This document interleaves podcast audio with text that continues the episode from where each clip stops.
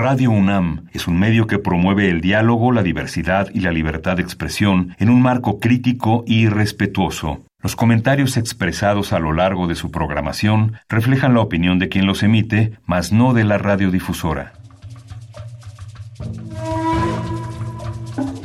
El Programa Universitario de Estudios de la Diversidad Cultural e Interculturalidad de la UNAM y Radio UNAM presentan Calme Cali, una ventana para asomarnos a un mundo culturalmente diverso.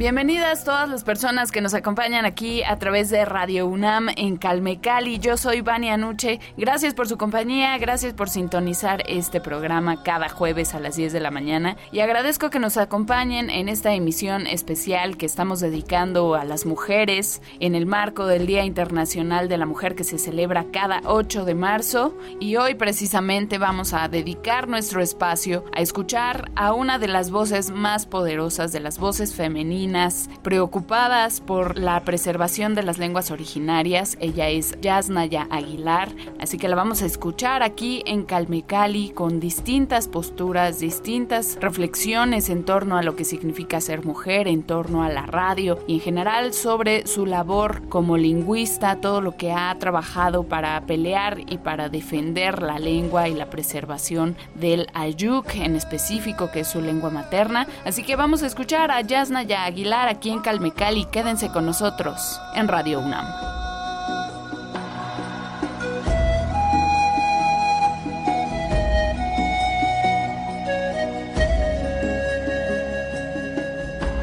Calmecali. Ясна Елена Aguilar es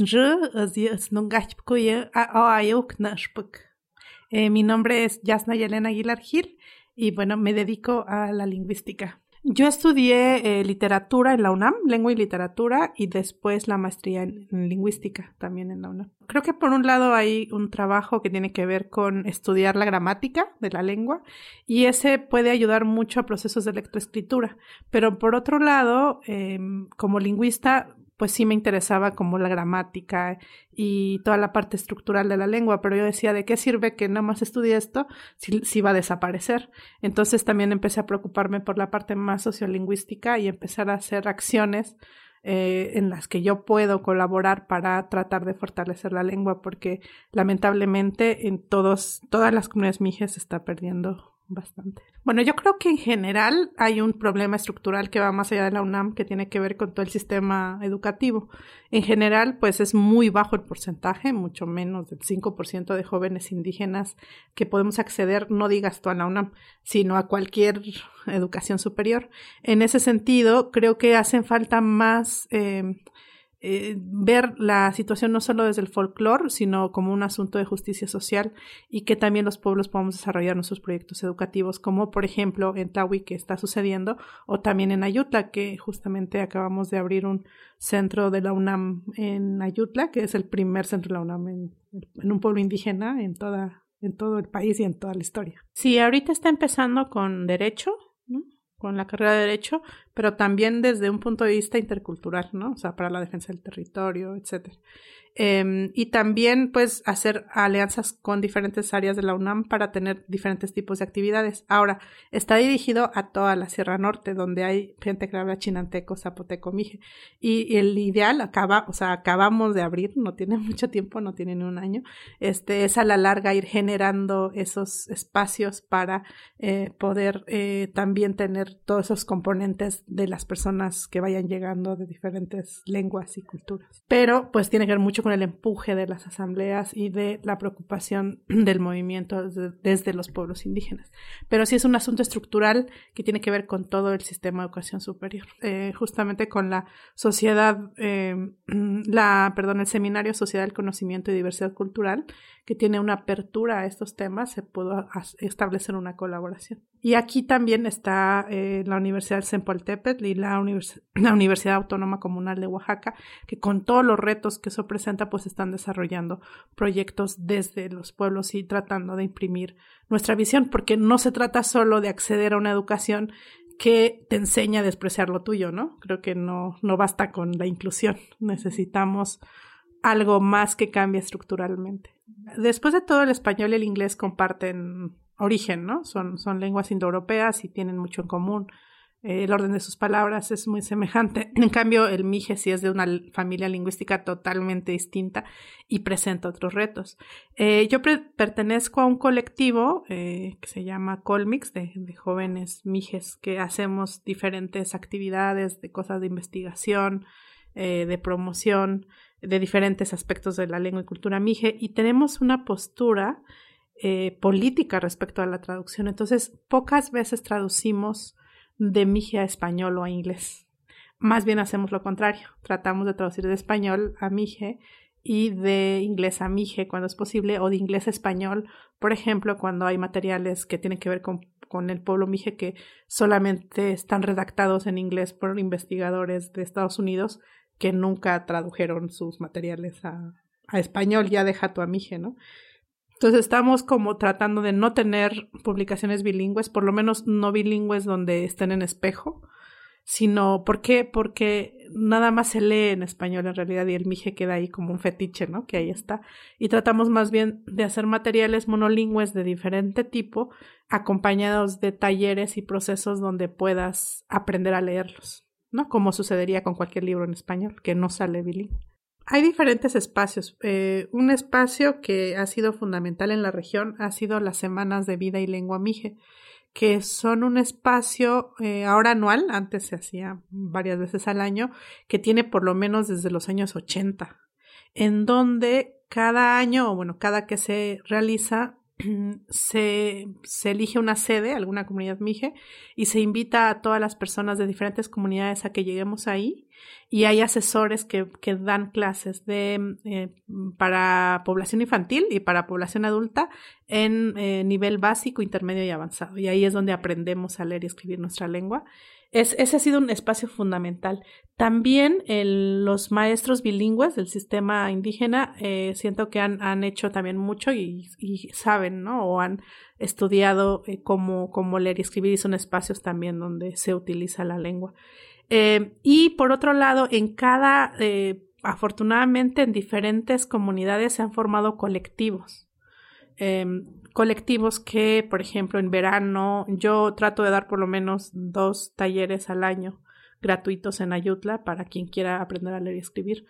Este, damos talleres de traducción, de, también en el Colmix con este compañero Julio César Gallardo que se aclava mucho en la parte histórica, también de historia, un taller de historia de los pueblos mijesoquianos. Eh, mucho ese material está en inglés, entonces lo que ha hecho es traducirlo y digerirlo y pasarlo ya sea español o a mije para dar esos talleres. Entonces, está el colectivo Tzadesh en Ocotepec, aquí ah, también hay espacios, está, eh, eh, está el colectivo Adomnauts en Ayutla. Entonces, hay varios colectivos y varias iniciativas cada vez más que están creando esos espacios. El asunto también es que si nos concentramos demasiado en la lectoescritura ahorita, Después, ¿quién va a leer y escribir si nadie habla, no? Entonces, es una preocupación fuerte ahora la revitalización desde la parte de la adquisición oral.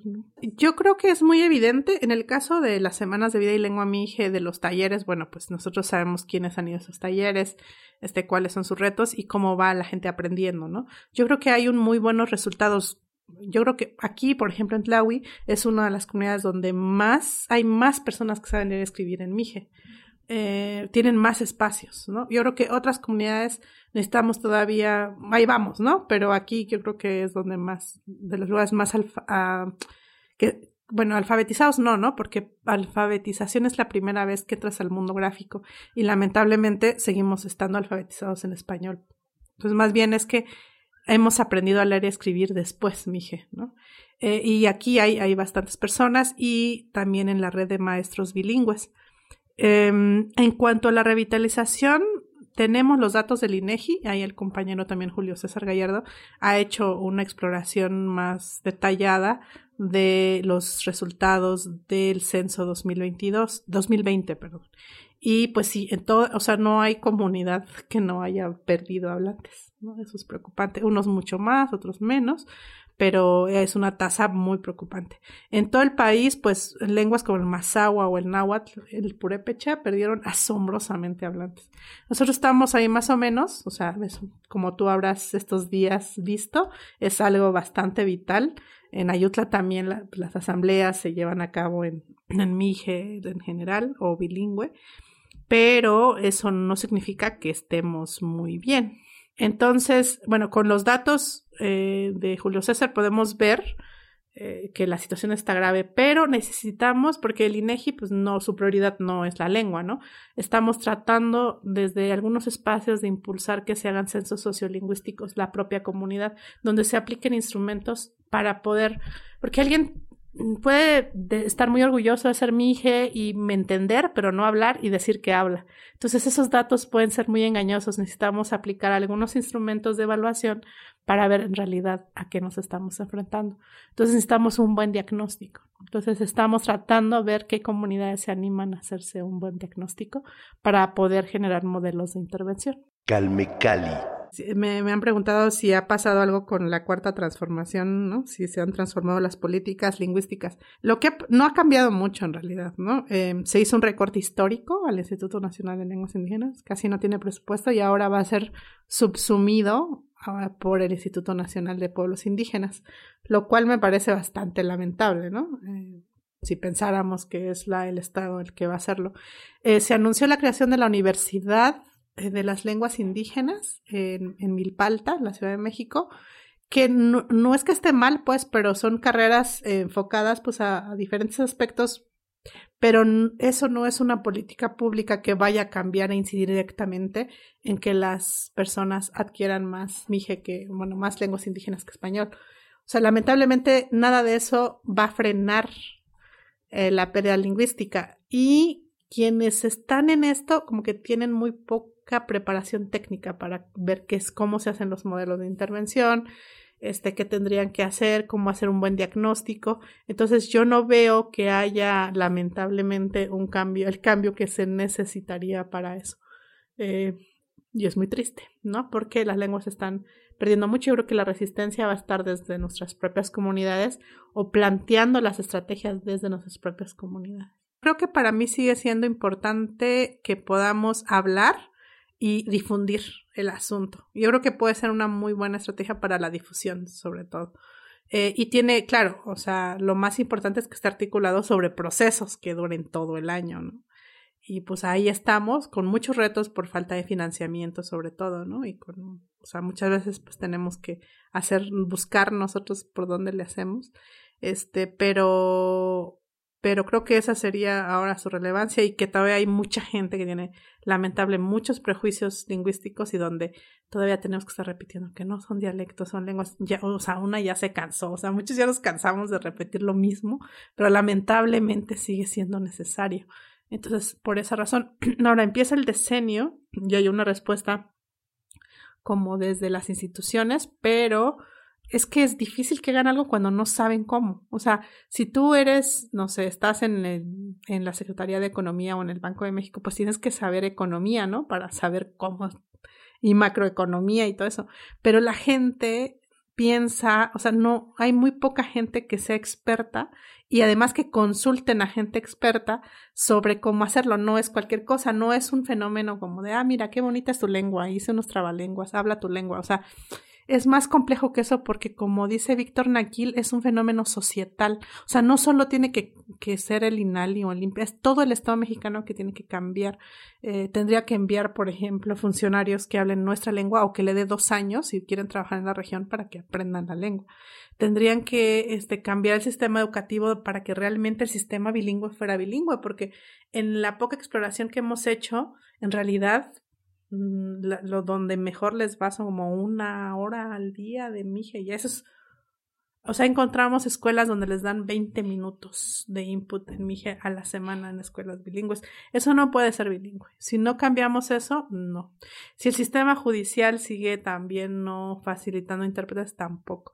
Si no se aceptan, aunque la ley lo dice, pero en la práctica no se aceptan documentos en nuestra lengua como documentos oficiales, tampoco. Entonces, tiene que ser un esfuerzo articulado. O sea, no, no solo le toca a la Secretaría de Cultura o al INALI o al INPI, le toca a todas, porque todas que, que, tienen que ver con nuestros pueblos, pues tienen que tener pertenencia lingüística, es, todo, es cambiar, sí, porque no es como, yo decía que la lengua no es cultura, no porque no lo sea, sino que a veces nos ponen la Secretaría de Cultura eh, junto a música, danza, y a mí me encanta la música y la danza, pero es verdad que no todo el tiempo estamos danzando, ¿cierto? Ni todo el tiempo estamos tocando música, tienen sus espacios, pero todo el tiempo estamos usando alguna lengua. Desde que te, hasta cuando duermes, sueñas en lengua, usando lenguas. Cuando piensas, entonces todo, todo, todo, todo está empapado de lengua. Entonces, para que cambie eso, tienes que cambiar todo. Y eso se hace con planificación lingüística que es algo que yo veo que no, no hay mucho interés en entenderlo ni es prioritario y lo ven como, eso sí, incluso el movimiento indígena lo confina como el Departamento de Lengua y Cultura, pero no tiene que, atraviesa todo, porque lo usas en la radio, para regañar a tu perrito, cuando te enojas con tu pareja, cuando piensas, cuando das un discurso en la asamblea, o sea, no hay espacios sin lengua, incluyendo las lenguas de señas, ¿no? Entonces tu, política lingüística y tu planificación lingüística toca todo lo que quieras. Registro civil, los hospitales, la educación, claro, pero también a que este, la Secretaría de Caminos y Transportes, que tiene pues la señalética en todo el país en carreteras, tiene que tener una visión multilingüe, porque tiene que tener también que eso esté en, en, en la lengua del lugar. Y eso no, no ha pasado. Eh, si el SAT tiene relación con, con municipios indígenas, pues tendría que tener una parte que esté atendiendo esa parte, ¿no? Donde se explique todo el asunto del SAT en la lengua. Sí, la Secretaría de que de Pesca también tiene relación con, que ni me acuerdo si existe esa secretaría, pero todas deben tener, o sea, tienen que decir, eh, en este territorio cambias de lengua y no pueden seguir enviando funcionarios que no hablen nuestras lenguas. Eso, por ejemplo, ah, sería una política importante que cambie, pero no vemos que sea pronto que eso vaya a suceder, ni siquiera pues se les ocurre. Y creo que eso falta mucho, ver la lengua como un territorio cognitivo, como un asunto político, como dice Víctor Naquil, como un asunto societal. Y entonces mucha de la dirigencia indígena o, pueblo, o gente de pueblos indígenas que está en las estructuras del Estado, pues es muy desalentador que no puedan transmitir la lengua a sus hijos. Entonces a veces muchos quedan en el discurso, ¿no? Y hablar es un hábito también. Y como todo hábito es difícil de cambiar, pero tenemos que hacerlo. Calme Cali.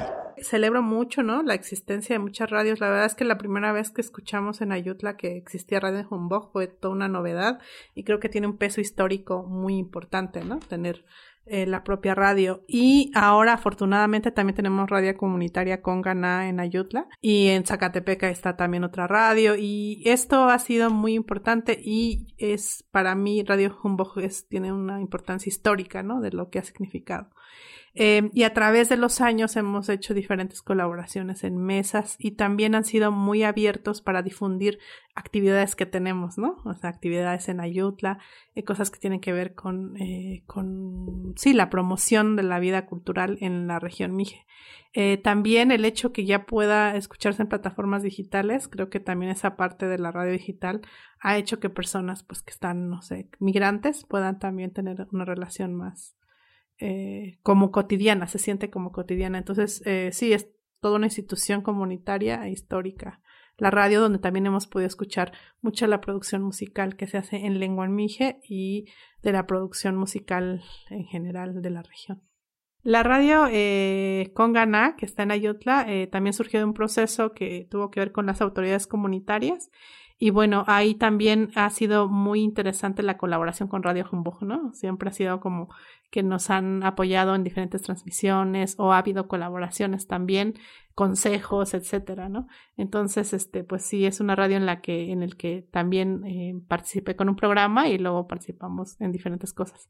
Claro, tanto Radio Humbug como Radio Congana y en general las radios comunitarias pues van a tener siempre un reto de presupuesto, de tiempos, de recursos de diverso tipo.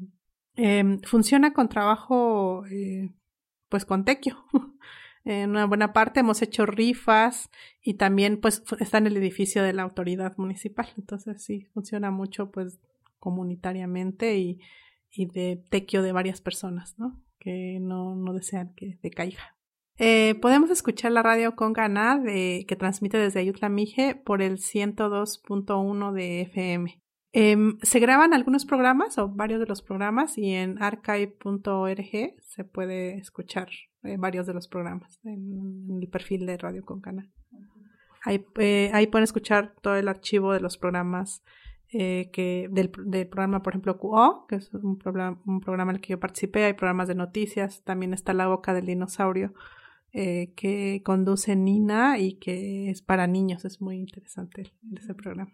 Sí, bueno, aparte de la música, de la programación musical, van cambiando dependiendo también de las personas. Por ejemplo, yo, y ahorita ya no he podido, después de la pandemia, hacer eh, mi programa, pero eh, hay diferentes tipos de programa dependiendo también de las personas que van colaborando. Y eh, también se transmiten, por ejemplo, em, campeonatos, deportes, vida cultural en Ayuta. mi programa se llamaba QO, que es como alguien que que tiene palabra, ¿no? O que sí, que tiene abundantes palabras. Y eh, en ese programa estaba totalmente en Ayuk, que es para población que habla Mije, y se tratan diferentes temas cada vez, ¿no? Este, tratamos, por ejemplo, lo de los 500 años, eh, hablamos de derecho de las mujeres en marzo, eh, tenía una sección de música, de sabías qué, de datos curiosos y también como monólogos sobre diferentes temas eh, de la región o de la cultura mije, sobre las rebeliones, temas históricos, temas contextuales, eh, temas de la vida cotidiana, pero también temas eh, que tienen que ver con el pasado de la cultura mije. Hay, eh, hay una parte en la que tiene, bueno, el, el inicio, después tiene dos o tres sabías qué, y después se va tocando los temas, dependiendo, ahí hay cortes musicales también, y eh, se va tocando, por ejemplo, si el tema, eh, hablábamos de eh, las rebeliones mijes, ¿no? Entonces empezamos a narrar, ¿no? Como cómo fue, quiénes participaron, en qué año fue. Y a veces también teníamos entrevistas. Entonces, en las secciones de platicar, em, lo hacíamos con alguien más, dependiendo de la entrevista. Entrevistamos, por ejemplo, a la soprano de aquí, María Reina, sobre su disco. También hablamos con quienes organizaron el primer torneo de fútbol regional en Ayutla y así, ¿no? Diferentes personas dependiendo de, este, de la disponibilidad, ¿no? Pero no, no necesariamente había invitados. Para mí, la radio es un espacio de recreación eh, de la cultura y de la lengua, de lo que somos, ¿no? Es un reflejo. Y eh, creo que tenemos que tener mucho más espacios donde nuestra lengua pueda ser el vehículo del pensamiento. Y eso pueden ser las radios comunitarias bueno, falta un montón, ¿no? Eh, falta sobre todo, yo creo que es impresionante lo que las, los retos que enfrentan las radios comunitarias, ¿no? Sabemos históricamente desde la criminalización, ¿no? Pero también toda la parte de producción y también la parte de recursos, tanto económicos, eh, la colaboración de personas, ¿no? Eh, no se compara para nada con la radio comercial. Pero yo creo que ahora algo que nos gustaría mucho de, en Radio con Ganá, pero yo supongo que aquí también es como eh, poder tener más herramientas para eh, también la parte virtual, ¿no? Como hacer podcast, o sea, como producir mucho más nuestros propios contenidos eh, y que puedan cruzarse con estas nuevas plataformas. la radio me ha ayudado en conocer ¿no? muchísimas otras cosas que están sucediendo en otros lugares y también conocerme más por contraste, ¿no? Eh, también eh, me ha ayudado a pensar en las posibilidades que tenemos de compartir lo que sabemos y lo que eh, quisiéramos saber de, investigar y también creo que me ha ayudado en pensar más y configurar el derecho tan fundamental a la información y que esa información de diferente tipo esté en nuestra lengua. Sin esa información no podemos tomar diferentes decisiones, entonces creo que los medios de comunicación propios juegan un papel fundamental y un papel de resistencia, lamentablemente, cuando no eh, toda la estructura está hecha para lo comercial o para, para servir al poder, ¿no? Y yo creo que me ha enseñado a que a pesar de todo eh, siga existiendo la radio Humbug y también la radio con ganá, o sea, que han sido retos de esto, ¿no? De que se nos quema el transmisor o cosas así, desde hacer rifas, desde hacer lo, lo posible y que hay mucha gente comprometida. Yo en Ayutla, a Cayo y a Nina, aquí, que a todos los, a quienes mantienen la radio viva, eh, mm, les admiro profundamente, ¿no? Porque es un trabajo constante para que, para que continúe. Yo creo que la radio es un medio de comunicación confiable en medida que eh, hablo específicamente de nuestras radios, ¿no? Porque somos las mismas personas quienes participamos ahí y además tienen la apertura que cualquier persona que guste puede participar. Este, en, en hemos escuchado diferentes programas porque hay personas que han deseado participar eh, y que se dedican a una variedad de cosas, de personas que se dedican a ser campesinas, personas que se dedican a hacer cocina, eh, que han ido pasando y participando, personas que les interesa, por ejemplo, el campo, ¿no? También, entonces creo que tiene eh, las radios comunitarias particularmente, porque la radio comercial no es algo que haya escuchado mucho, porque no por las montañas, como ves, no es que llegara mucho a, mi casa, pero a partir de escuchar las radios comunitarias, también hay una, ¿cómo decirlo? Un encantamiento de escuchar gente que no estás acostumbrada en los medios, ¿no? Y entonces escuchar tu lengua, tu voz, eh, las noticias de tu propio contexto, tiene una potencia subversiva y te dice como que es posible, ¿no? Esos espacios son, son nuestros también. Me acuerdo mucho de esa primera sorpresa de escuchar Radio Humbug, ¿no? O sea, ah, está en Mije, están hablando de esto, entiendo, ¿no?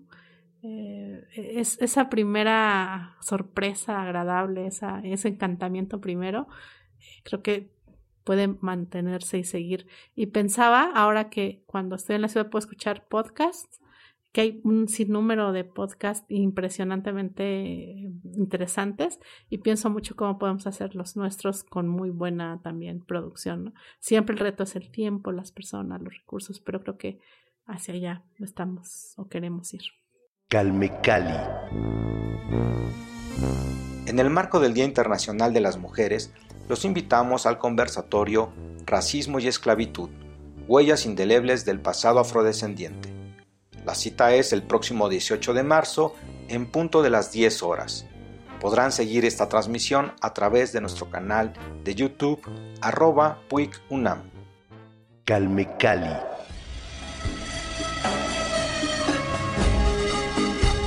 Gracias a todas las personas que nos acompañaron esta emisión. Gracias a los que nos escriben por redes sociales a través de arroba calmecali-unam. Así nos encuentran en Twitter. Y también sigan al PUIC, arroba PUIC-unam. Ahí se pueden enterar sobre todo lo que tiene que ver con la pluriculturalidad y el multilingüismo. Los esperamos la próxima semana aquí en Radio UNAM con más en Calmecali. No se lo pierdan los jueves a las 10 de la mañana y los domingos la retransmisión 3 y media de la tarde. Mi nombre es Vania Nuche, que tengan un excelente día. Hasta la próxima.